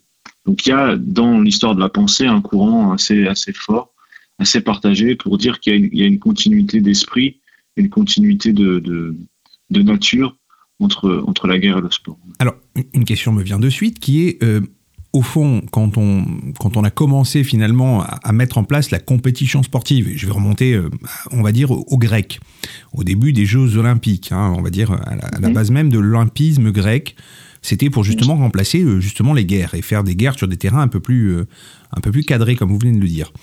Maintenant, avec l'arrivée de la compétition est arrivé aussi un phénomène, c'est le supporter. Et le, le- le journaliste sportif et donc spécialisé dans le foot doit bien connaître le sujet. Moi, je me dis que quand j'entends les supporters hurler des choses aux joueurs qui sont sur le terrain, donc leur mettre une espèce de pression, je finis par me demander si finalement le supporter vient pas en fait euh, bah, peut-être trop pressuriser le joueur ou les joueurs ou les compétiteurs. Et est-ce que ça finit pas par poser un vrai souci? Est-ce qu'on n'est pas réellement dans un phénomène de, de, guerre douce qui était la partie, on va dire, compétition sportive, et le derrière qui n'est pas une guerre douce parce qu'on voit des supporters se mettre euh, vertement sur la tronche pour pas dire autre chose des fois? Alors, euh, faites bien de parler de l'Antiquité, euh, parce que si on, re- on revient sur la, généalogie du sport euh, tel que nous on le connaît, alors ça s'appelait pas comme ça, le terme de sport est très récent hein, dans l'histoire de l'humanité, ça date du 19e siècle, mais ce qui ressemblait au sport, c'est-à-dire les Jeux, et notamment les Jeux olympiques antiques, ils avaient lieu, les premières mentions qu'on a de Jeux, c'est en réalité dans la dans, l'Iliade d'Homère, où je crois que c'est au livre 21, 22, je n'ai plus exactement en tête le, champ 21 ou 22, je n'ai plus exactement en tête quelle partie, euh, où la, guerre est interrompue. On organise des jeux pour rendre hommage euh, à la mort d'un héros, en, en l'occurrence à la mort d'Hector. Euh, et le, sport, alors il y a une course de char, il y a du lancer de javelot, il y a même une sorte de sprint aussi. Et Homer décrit avec force détail les performances des, des- des héros qui se présentent sur le champ de bataille. Pendant ce temps-là, la, la guerre est interrompue pour pouvoir rendre hommage euh, aux héros. Et, le, le sport a donc par, par nature au départ une fonction euh, euh, de, de culte euh, à une religion, quelque sorte. Euh, de culte à un héros, ce qu'on appelle une hétéronomie, c'est-à-dire qu'il il est euh, d'abord destiné à rendre hommage à une présence euh, divine, à un au-delà. Et donc, il est dans le cadre de la guerre, mais au moment où le sport démarre, la guerre s'arrête. Euh, on n'a pas véritablement de- d'exemple de, guerre et de sport se déroulant au même endroit. Euh, c'est l'un ou l'autre en réalité. Euh, donc, on parlait tout à l'heure de continuité, mais c'est une continuité dans laquelle euh, euh, l'un imbrique l'autre, mais l'un ne se substitue pas à l'autre en réalité. Euh, Et c'est ce qui rend toute la, chose euh, aussi compliquée. Et on le voit d'ailleurs dans la question de la trêve, olympique. Elle a été très présente au moment du déclenchement du conflit en Ukraine. Euh, le président chinois ayant demandé à Poutine de ne pas rompre la trêve olympique pendant les Jeux olympiques de Pékin, les Jeux olympiques d'hiver, et de, décaler son, invasion de l'Ukraine à, la, à la fin des Jeux olympiques euh, de, de Pékin. Et il en avait été le cas déjà aussi pour les Jeux olympiques de So- Sochi. Euh, L'invasion de la Crimée euh, a eu lieu après les Jeux olympiques. Et donc c'est toujours intéressant de voir comment il y a, il y a une continuité entre l'un ou l'autre. Alors ensuite sur la question de, de, de du supporterisme et, et si je puis dire de la, de la réminiscence de la violence, est-ce que le supporterisme n'est pas une usine à, à délinquants, une usine à violence, une usine à, à, à barbarie en quelque sorte. Euh, effectivement, on peut se poser la question parce qu'il y, a des- il y a des phénomènes violents et le phénomène du supporterisme, notamment du mouvement ultra, euh, est un phénomène euh, finalement assez récent dans l'histoire du, du, du sport, de l'histoire du football. Euh, ce sont des, des, un mouvement qui est né euh, à la fin des années 70 en, en Angleterre et qui s'est répandu peu à peu en, en, en Europe. Euh, donc déjà à l'échelle du sport, euh, le fait qu'il y ait des bandes organisées, euh, dans lesquelles il y a- un culte de l'affrontement, etc., c'est quelque chose qui est relativement récent. Euh, après, la, violence des tribunes a toujours existé, mais sous cette forme-là, elle, est- récente. Est-ce que ça, ça participe de, d'une euphémisation de la violence ou alors à l'inverse, d'une accélération de la violence? Tout dépend de sa forme, en réalité. Euh, il y a effectivement des phénomènes de bande, des phénomènes de groupe, qui sont un peu à l'image de la société, euh, des frustrations qui s'expriment, mais en même temps, regretter que, ces frustrations s'expriment dans un stade, euh, c'est faire assez peu de cas à la fonction cathartique du sport et de l'art de manière générale. Et là, je reviendrai à Aristote, euh, qui dans la poétique explique ça très bien, que le, lui il parle de la tragédie. Euh, la tragédie a une fonction cathartique, c'est-à-dire que la catharsis, c'est-à-dire que c'est a une fonction de purgation des mauvaises passions. Euh, exactement comme on, se craque un bouton. Je ne veux pas rentrer dans les détails, euh, c'est pas façon très agréable à écouter, mais euh, effectivement, dans la médecine, il y a une dimension aussi de, purgation. On se purge à travers un spectacle sportif, à travers la tragédie chez Aristote. Et donc, on retrouve ça très bien dans le football moderne. Je parle du football, mais dans le sport, et en particulier dans le phénomène du, des phénomènes qui peuvent être violents dans le cadre du sport. Il y a cette idée que la violence que je ne peux pas exprimer, l'agressivité que je ne peux pas exprimer de- dans, dans ma vie quotidienne, je vais l'exprimer dans l'anonymat de la foule euh, et dans le cadre d'un spectacle sportif. Toute la question est de savoir, d'arbitrer entre d'un côté cet impératif de purgation euh, dont parle Aristote et de l'autre côté ce phénomène de d'euphémisation dont parle Norbert Elias, c'est-à-dire ce phénomène d'adoucissement et de transformation, de sublimation de la violence en quelque chose d'autre. Et c'est le rôle des chants, c'est le rôle des banderoles, c'est le rôle parfois des insultes aussi, que de transformer la violence physique, animale, barbare, en un processus de civilisation. Euh, Peut-être plus tard, il faudra qu'on fasse une, une- distinction entre insulte et injure aussi. Bon, il y a encore des, beaucoup de distinctions à faire. Mais il ne faut pas voir le, phénomène uniquement de- depuis le cadre strictement moral. Il faut, en faire la généalogie complète et se rendre compte qu'un spectacle sportif est le lieu d'un paradoxe, d'une tension entre, entre ce phénomène de purgation et ce phénomène d'euphémisation de la violence. Je m'adresse maintenant à l'observateur journaliste que vous êtes, puisque vous êtes journaliste sportif. Euh, Je rappelle qu'on peut vous retrouver donc sur RMC Sport régulièrement. Euh, vous qui avez donc côtoyé des, des joueurs, des entraîneurs, qui vous avez d'ailleurs euh, écrit un, un livre qui s'appelle Le cas Mourinho, euh, que j'invite, euh, j'invite d'ailleurs nos auditeurs à se le procurer si- s'ils le peuvent pour vous lire. Vous qui avez donc côtoyé ces gens-là, je, je vais vous demander un parallèle s'il s'il est possible et s'il est heureux. Il me semble que lorsque les soldats, les vrais soldats, ceux qui donc vont sur le terrain, vont à la guerre et en reviennent, ils en reviennent toujours, on va dire, meurtris, d'une manière ou d'une autre. Meurtris par des blessures physiques, mais meurtris aussi par des blessures psychologiques, parce qu'ils ont euh, subi, vu, entendu des choses qui sont évidemment inhumaines. Maintenant, je me demande si des joueurs, des joueurs, des compétiteurs, des gens qui sont donc sur le terrain, alors là, le cas, présent, c'est le foot, puisque c'est votre spécialité, mais ça aurait pu être la boxe ou le golf, peu importe.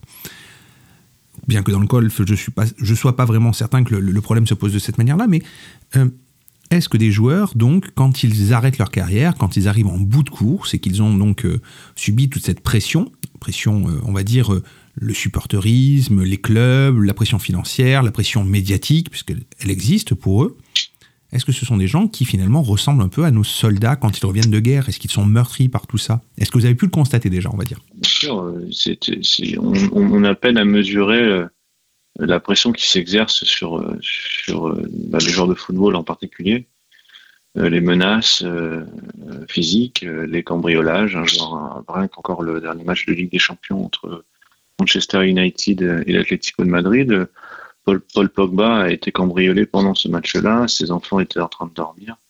Je crois même que la babysitter a été prise en otage en plein pendant le match. Et il a publié un communiqué pour dire l'horreur qu'a représente pour lui cette situation-là. Euh, c'est quelque chose qui est fréquent. Bah, loin d'être la première fois à Manchester, euh, Angel Di Maria qui est ensuite parti au Paris Saint-Germain, il est arrivé aussi à Marseille, ça arrive souvent. À Nice, c'est arrivé.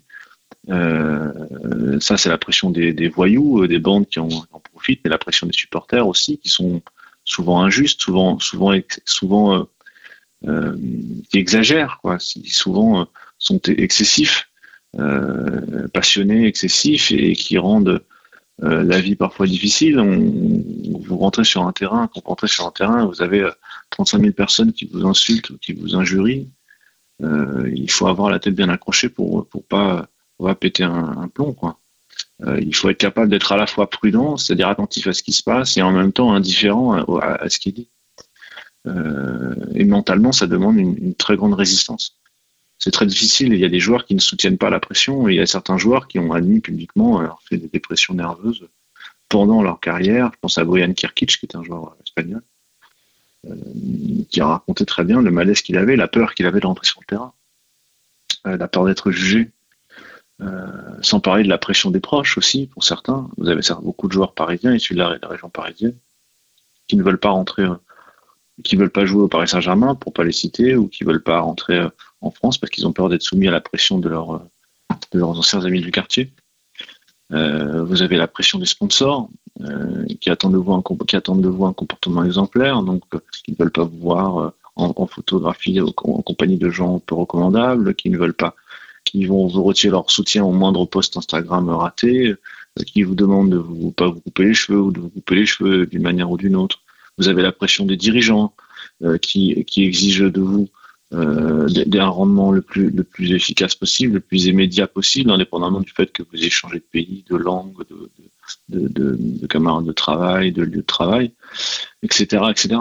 Une liste euh, interminable de, de facteurs de pression qui font que, en réalité, pour être sportif professionnel, il faut être déjà un peu déséquilibré.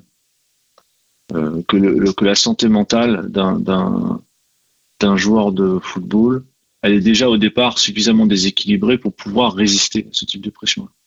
Et que un, un- joueur de football, un grand joueur de football professionnel, ne peut en aucun cas être une personne normale. Euh, parce que quelconque personne normale qui se retrouvait dans cette situation-là tiendrait très peu de temps, s'effondrerait sous la pression. Mais même des joueurs plus moyens. hein. Euh, vous savez qu'une une carrière moyenne d'un footballeur professionnel, c'est 5 ans. C'est pas. Euh, on parle beaucoup des joueurs les plus connus, mais c'est une- c'est l'infime minorité la, la, la, la moyenne d'une carrière de, football professionnel, c'est-à-dire un métier que vous avez préparé pendant plus de 15 ans, 15, 20 ans parfois, vous l'exercez en réalité que pendant 5 ans. Parce que souvent les blessures, souvent vous n'avez pas trouvé de club, souvent les crises économiques, bref, etc., etc., font que euh, vous êtes soumis aussi à cette pression qui est la pression de l'incertitude. Donc c'est- ce sont des métiers très difficiles euh, et, et, et qui souffrent peut-être de la mauvaise réputation que peuvent donner une toute petite poignée de personnages euh, médiatiques et qui ne sont en aucun cas représentatifs de ce que c'est que ce métier-là. Vous venez de me dire que pour être donc un, un- un compétiteur professionnel, il, fait, il fallait être déséquilibré dès le départ, euh. Oui, dans, dans oui, une oui. sorte de déséquilibre. Et quand vous me présentez ça, je, je reprends simplement vos propos, au moment où vous me disiez ça, j'avais l'impression que vous me parliez d'un légionnaire. Pour moi, vous me parliez d'un légionnaire dans la Légion étrangère. Bien Pour sûr. moi, c'était à peu près la même, euh, Bien la sûr. même chose. Il faut être à un moment déséquilibré dans sa propre vie pour pouvoir accepter quelque chose qui est encore plus déséquilibrant finalement. Donc ils sont tout le temps Il sur faut- la brèche. Il faut avoir des mécanismes psychiques de refoulement très efficaces. Euh, et c'est pour ça que c'est très compliqué de parler de mental de sportif ou de psychologie sportive, parce que euh, à quel, quel but cherche la psychologie du sport? Est-ce qu'elle cherche l'équilibre de l'individu? Ou elle cherche euh, sa capacité à maîtriser son environnement C'est pas la même chose. En gros, sa capacité de résistance ou son équilibre personnel. Il y a des joueurs qui arrivent à, avoir un équilibre personnel dans ce cadre-là, ils sont assez rares, et vous en avez beaucoup euh, qui euh, qui sont pris dans dans une tension entre l'homme qui doit se développer en même temps, parce que n'oublions pas que ce sont des gamins de 20 ans, donc l'homme qui doit se développer, et en même temps le joueur professionnel qui doit, être aguerri le plus, rapidement possible. Et vous avez des phénomènes qui arrivent comme ça et qui sont un peu des, des comètes. hein. Quelqu'un comme Kylian Mbappé, par exemple, euh, qui dès l'âge de 16-17 ans parlait comme un adulte de 40 ans. Et quand vous l'écoutez maintenant, ce qui est assez prodigieux et assez étonnant quand on l'écoute, c'est que il a une, on qualifie une maturité assez exceptionnelle pour son âge qui lui permet de résister à l'ensemble des tentations. Mais cette maturité exceptionnelle, elle est évidemment un déséquilibre psychique qui est utile à ce moment-là, euh, mais qui est, euh, savamment entretenu par euh, l'entourage, par les médias, et, euh, qui pour lui est nécessaire, une sorte de carapace, une sorte de, de, de protection contre son environnement. Et, et vous faisiez allusion aux légionnaires et aux, aux opérations spéciales, aux militaires des opérations spéciales. C'est la même chose, c'est effectivement une élite. On prépare des gens une élite, une élite de sportifs, mais attention ne pas, prendre le terme élite au sens hiérarchique du terme, c'est élite au sens statistique du terme. C'est-à-dire, euh, ils sont une poignée de personnes à pouvoir euh, réaliser euh, les tâches extrêmes et le- les, tâches dans lesquelles euh, les tâches qu'on leur confie dans un contexte d'extrême tension. Et, effectivement, c'est très proche des, des, des- des commandos marines, etc. Et il y a souvent d'ailleurs des, des, des, des anciens militaires, des, euh, des, des, oui, des anciens militaires ou et inversement des anciens joueurs qui, qui se parlent entre eux. Euh, il y a des préparations, même des préparations athlétiques. Souvent, la Juventus de Turin, pendant longtemps, c'est moins le cas maintenant, c'est moins la mode, mais euh, se, se- confier sa préparation physique à, à des anciens militaires. Euh, donc c'est tout ça et tout ça est lié parce que ce qui est lié à à- au contexte dans lequel a lieu le sport professionnel et en particulier le football qui est d'une extrême une extrême tension euh, et, et d'une extrême exigence. Vous avez écrit un livre qui s'appelle La magie du football pour une philosophie du beau jeu, qui est chez Marabout Éditeur. Je me pose la question suivante, c'est comment la philosophie peut donc aider, ou en tout cas s'immiscer dans la notion de sport, puisque depuis tout à l'heure on en parle et que j'entends beaucoup de choses qui me font penser effectivement à des éléments qui sont euh, euh, guerriers, euh, qui, encore une fois, j'ai un peu une marotte, mais, c'est aussi le thème de l'émission. Donc je me dis, en, quoi la philosophie peut-elle amener quelque chose dans un sport, le, le cas échéant le football, afin de permettre à tout le monde, que ce soit les joueurs, les supporters ou simplement les spectateurs, de regarder ça avec un peu de recul Parce que j'ai l'impression qu'on n'a pas toujours du recul face au sport. La philosophie, après, c'est une, position aussi générale sur à quoi sert la philosophie, quoi. C'est pas simplement propre à ce sport-là. À mon sens, la philosophie, moi, j'appartiens à une école de pensée qui s'appelle la phénoménologie, euh, qui est plutôt une, qui a pour ambition non pas d'expliquer, euh, c'est-à-dire d'imputer des causes à des phénomènes, euh, de vouloir absolument expliquer de manière mécanique euh, les, phénomènes qui peuvent se, peuvent advenir, en considérant que la vérité du phénomène qui advient est dans sa cause. Euh, la phénoménologie ne fait pas du tout ça. Elle a pour ambition très simple de décrire le plus fidèlement possible euh, l'émergence du phénomène, c'est-à-dire de décrire, dans, dans le cas échéant ici, dans le cas du football, de décrire ce que c'est que le football, de décrire dans toute sa profondeur et dans, toute sa, complexité, sans en tirer de conclusions euh, prescriptives. Alors éventuellement, parfois, ça peut m'arriver de dire, je sais pas mon opinion sur la question, mais sans vouloir absolument se prononcer définitivement dessus. Simplement en décrivant ce qu'on fait euh, quand on fait du sport, ce qu'on fait quand on joue au football, ce qui nous arrive quand on regarde ce genre de, de- quand on assiste à ce genre de spectacle. Euh, euh, dans le bon sens comme dans le mauvais sens, peu importe en réalité. La question morale est, secondaire en ce qui me concerne. C'est d'abord de décrire le plus fidèlement la complexité de ce phénomène-là et de le regarder à sa juste hauteur. Euh, on a eu beaucoup tendance euh, en France, pour plein de raisons sur lesquelles je ne reviendrai pas, à déconsidérer un peu le phénomène sportif, en particulier le football, en le simplifiant à outre mesure, en considérant que ce sont des, des activités qui étaient des activités de loisirs et des activités qui ne méritaient pas l'attention ni du philosophe, ni même de l'intellectuel d'une manière générale.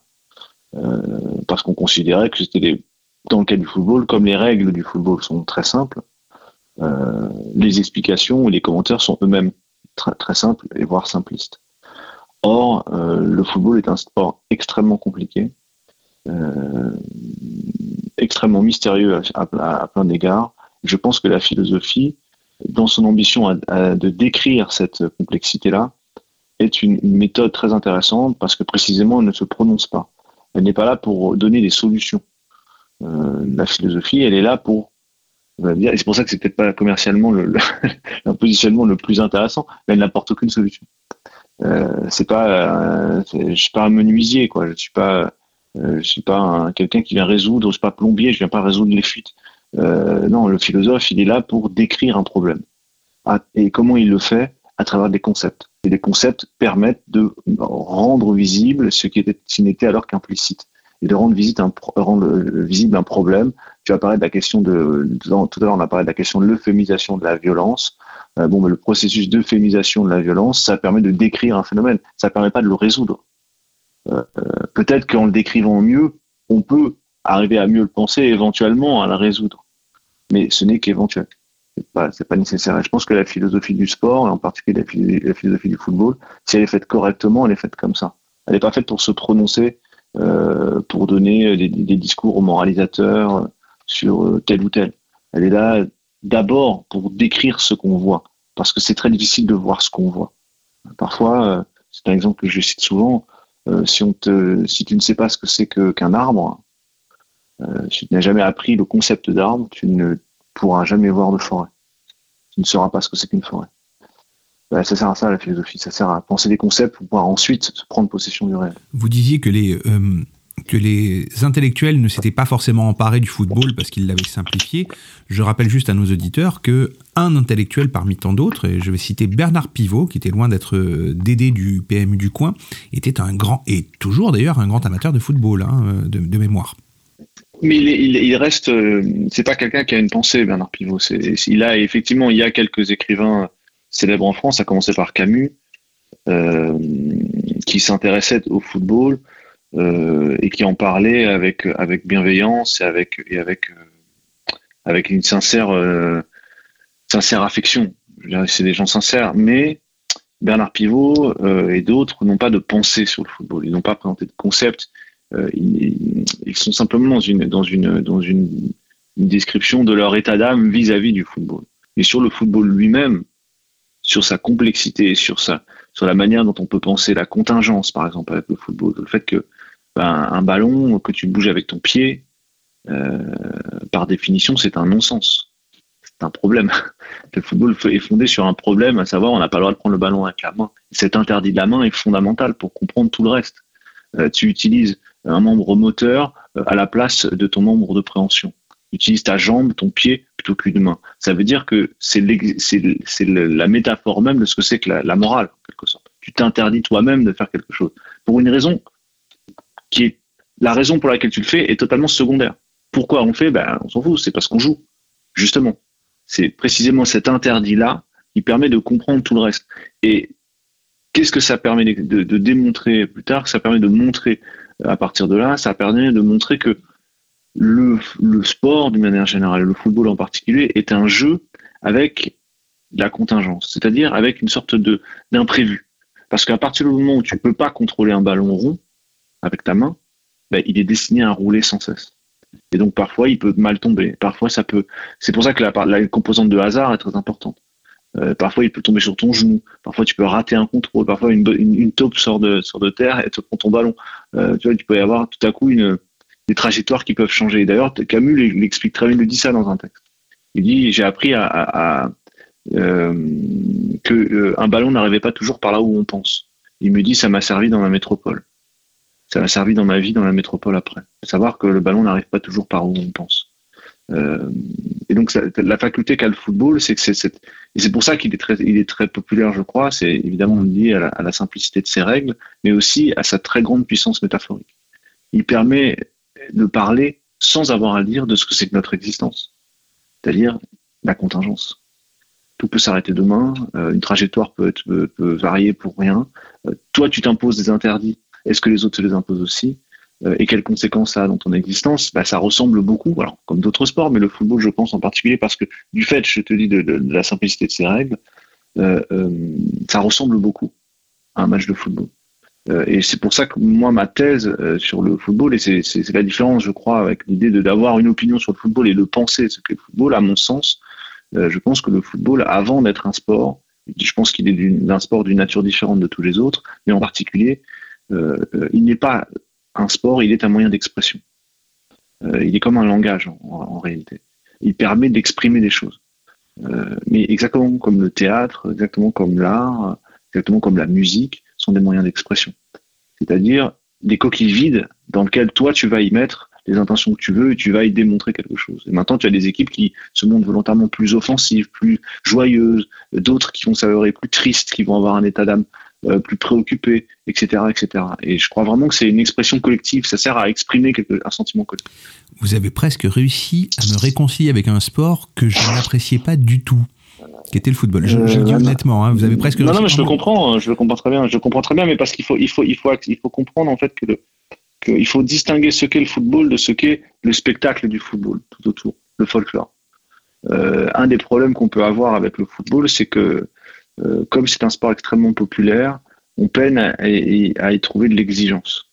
Euh, mais sa popularité est un sujet en lui-même. Et, et c'est ça qui pose problème. Et c'est pour ça que je, je disais tout à l'heure, il y a une différence entre dire ce que te fait le football comme ça en tant qu'écrivain ou autre et penser ce que tu es en train de faire. Si tu le penses, tu te rends compte que c'est quelque chose qui, va beaucoup est beaucoup plus profond que ce qu'on peut imaginer. Alors je dis pas que c'est euh, la critique de la raison pure de Kant, je dis pas ça du tout, mais moi par exemple la philosophie m'a aidé à essayer d'éclairer des problèmes de football. C'est vraiment dans ce sens-là que se sont fait les choses. Ça m'a permis d'essayer de comprendre par exemple ce que c'était que la contingence, on en parlait tout à l'heure. Et ça résout pas le problème de la contingence. Simplement, ça permet de l'expliquer. Ça peut ne pas être. C'est la définition de la, de la- la contingence. La contingence, c'est ce qui peut ne pas être. Ce ballon peut ne pas arriver dans, de- dans cette direction-là. Euh, et donc, bah, je suis ravi si, on a gagné un, amateur en plus, mais, euh, voilà, il faut, il faut s'y mettre un peu. Et puis, c'est vrai qu'il faut se faire un peu violence parce que c'est parfois difficile. Le niveau général des commentaires, le niveau général de, euh, l'opinion publique sur le, le sport en France, en particulier sur le football, est, est assez bas, je dois le dire. Euh, et c'est assez héroïque de continuer à s'intéresser au football malgré l'industrie qu'il y a autour. Ben, J'invite donc nos auditeurs à, à- à considérer cela, à considérer peut-être le football et les sports en général du côté symbolique, parce que finalement c'est peut-être là toute, Oui, oui, c'est toute ça. la force de la, de, de- de- des sports et du sport en général.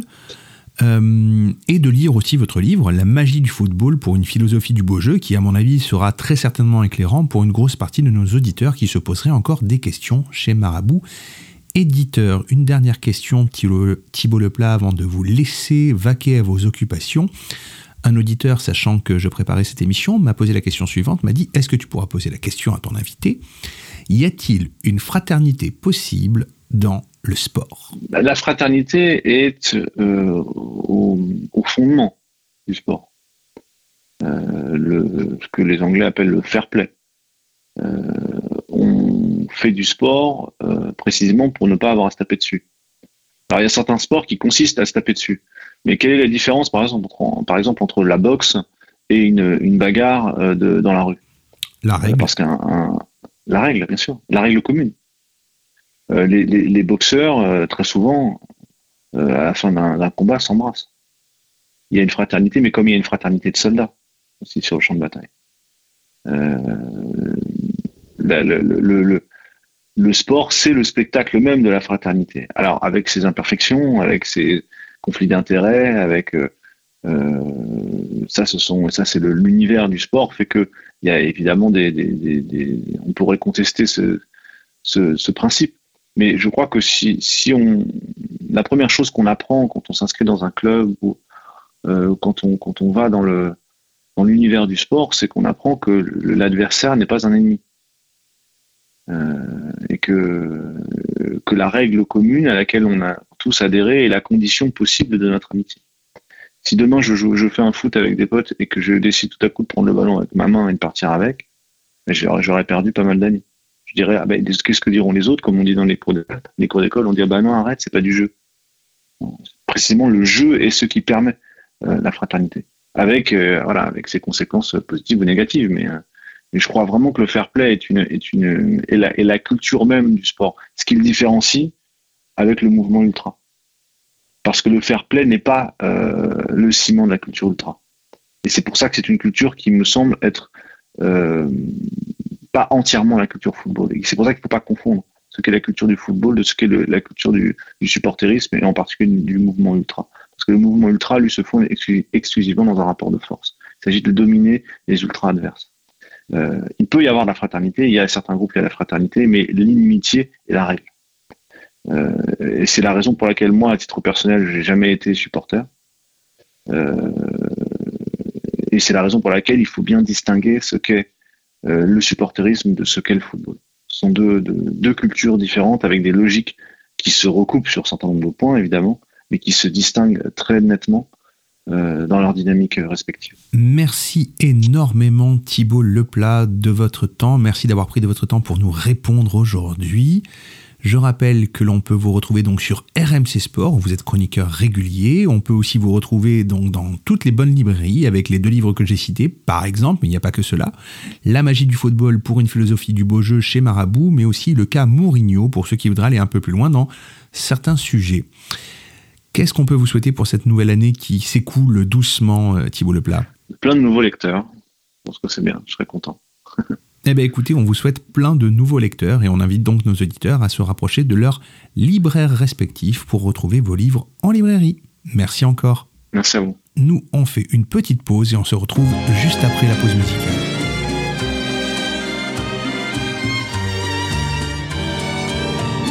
Siempre que te pregunto que cuándo, cómo y dónde, tú siempre me respondes, quizás, quizás, quizás.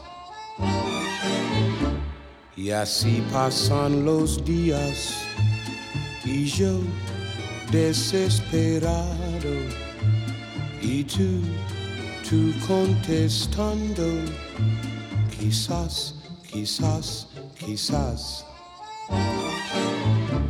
Estás perdiendo el tiempo pensando, pensando, por lo que más tú quieras, hasta cuándo, hasta cuándo.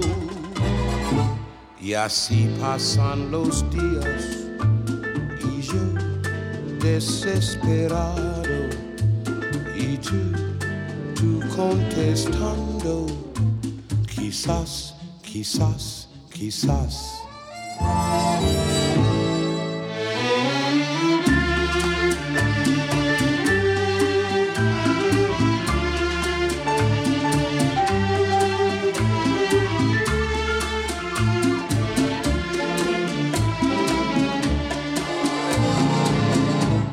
Y así pasan los días y yo desesperado y tú, tú contestando, quizás, quizás, quizás. Estás perdiendo el tiempo pensando, pensando por lo que más tú quieras, hasta cuándo, hasta cuándo. Y así pasan los días y yo desesperado y tú, tú contestando, quizás, quizás, quizás, quizás, quizás, quizás. Quizás. Quizás. Quizás.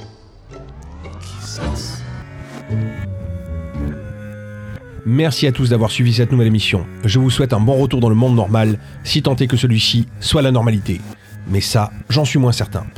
N'oubliez pas de suivre l'émission sur le Facebook de la radio, Radio Delta, et n'oubliez pas non plus de vous abonner au podcast via les liens directement sur la page de l'émission www.deltaradio.fr, rubrique Le Poste Zéro. On se dit au mois prochain, et lorsque vous croiserez un miroir, frappez donc trois coups dessus, peut-être que je serai derrière.